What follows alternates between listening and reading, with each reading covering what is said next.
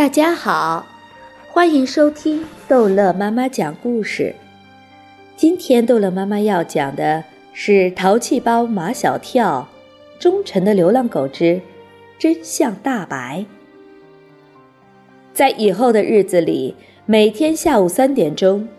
金子嘴里衔着那个夏林果送给他的小足球，准时来到校门口那棵古老的银杏树下，等候从学校里走出来的四个男孩。风雨无阻。在一个风雨交加的下午，呼啸的寒风将冰冷的冬雨吹斜了，滴落在教室的玻璃窗上。课间十分钟也不能到外面玩了。马小跳他们在教室里看着窗外的风雨，他们心里想的都是金子。班上的同学也都很好奇，每天下午都在学校门口的银杏树下等候马小跳他们的那条狗，像今天这样恶劣的天气，它还会来吗？因为你们对金子不了解，所以才会问这种低情商的问题。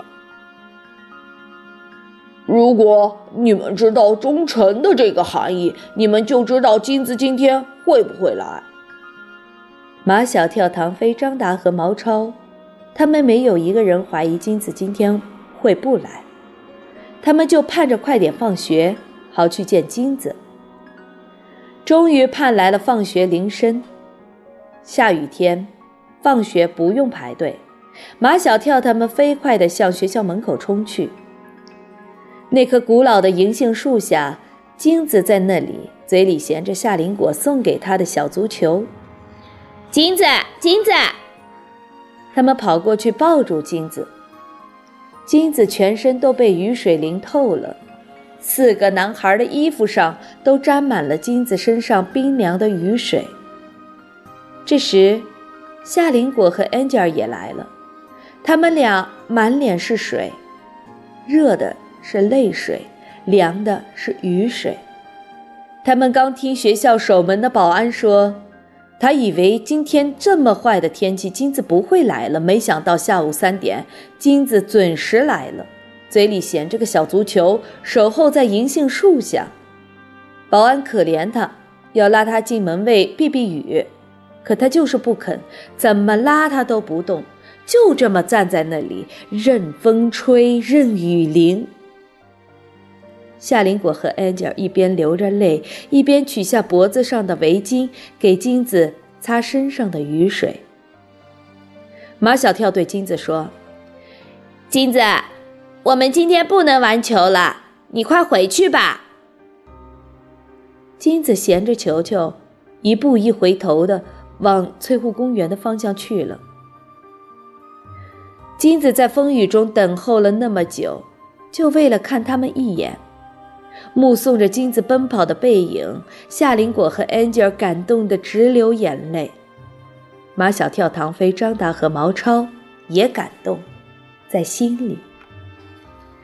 现在，学校门口的银杏树下，有一只嘴里衔着一个小足球的金毛犬，已经成了全校男生女生心中的一道风景，一道美丽温暖的风景。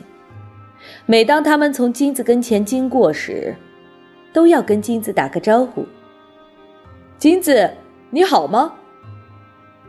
林老师也知道金子，如果下午三点以后他没有课，就会来到学校门口，久久地望着银杏树下的金子，眼泪里有闪闪的泪光。如果说，以前，陆漫漫在金子是不是马小跳他们撞伤的这个问题上，他是最顽固的肯定者。那么现在，他开始动摇了。金子对马小跳他们这样的忠诚，这样的情谊，不像是被他们撞伤的呀。直到有一天，发生了一件离奇的事件，真相大白。让所有的人，包括之前持怀疑态度的秦老师、陆曼曼和丁文涛，终于不再怀疑马小跳他们四个了。那天下午三点，跟往常一样，金子衔着小足球，准时出现在学校门口的银杏树下。等啊等啊，就在放学铃声响起的时候，一辆三轮摩托车开过来，金子突然大叫一声，扑向那个骑摩托车的人。金子和骑摩托车的人滚倒在地上，三轮摩托车也翻倒在路边。好多在学校门口接孩子的家长都围了过来，议论纷纷。这狗今天怎么了？是呀，太反常了。骑摩托车的人一边骂着疯狗，一边和金子搏斗。他可不是什么疯狗。一位女家长为金子打抱不平，她平时总是在那棵树下等几个男孩子，从来没有乱咬过人。搏斗了几个回合，骑摩托车的人终于斗不过金子，只好向金子求饶：“求求你放了我吧！”金子死死咬住那个人的衣领不放，喉咙里发出咕噜咕噜的声音，这是愤怒的声音。有人问骑摩托车的人：“你是不是得罪过这只狗啊？”冤枉啊！骑摩托车的人喊起冤来：“我都没见过他，今天从他跟前经过，他就扑了上来。”那就奇怪了，好多人都笑了起来。我们天天都从这里跟他经过，他怎么不咬我们呢？这时候，马小跳他们从学校里出来，一看银杏树下没有金子，再一看这边围了一大堆人，便冲了过来。金子怎么啦？金子为什么咬住这个人不放呢？马小跳看见翻在路边的三轮摩托车，他想了起来，大叫一声：“他就是撞上金子逃跑的那个人！”张达也认了出来：“是是是他！”围观的人恍然大悟：“怪不得这只狗一口咬住他不放。”我今天真是倒霉。那个人取下头上的头盔。我本来不该走这条路的，鬼使神差！哎，真是现世报啊！围观的人感慨万千。人在做，天在看，老天有眼呐！四个男孩揪住骑摩托车的人，走，小兄弟。别把我送派出所了，我们私了。我们不送你去派出所，我们送你去我们的秦老师那里。放了我吧！骑摩托车的人想要耍滑头，我又不是你们老师的学生，去你们老师那里干什么呀？你去向我们秦老师亲口证明，金子不是我们四个撞伤的。马小跳他们四个押着骑摩托车的人向秦老师的办公室里走去。那个人还想耍赖，回头问他们：“非得证明吗？”“必须证明。”马超说：“你知不知道你把我们害得有多惨吗？你逃跑了，是我们把金子送到医院里，医生给他做了手术，治好了他的伤。”那个人不相信。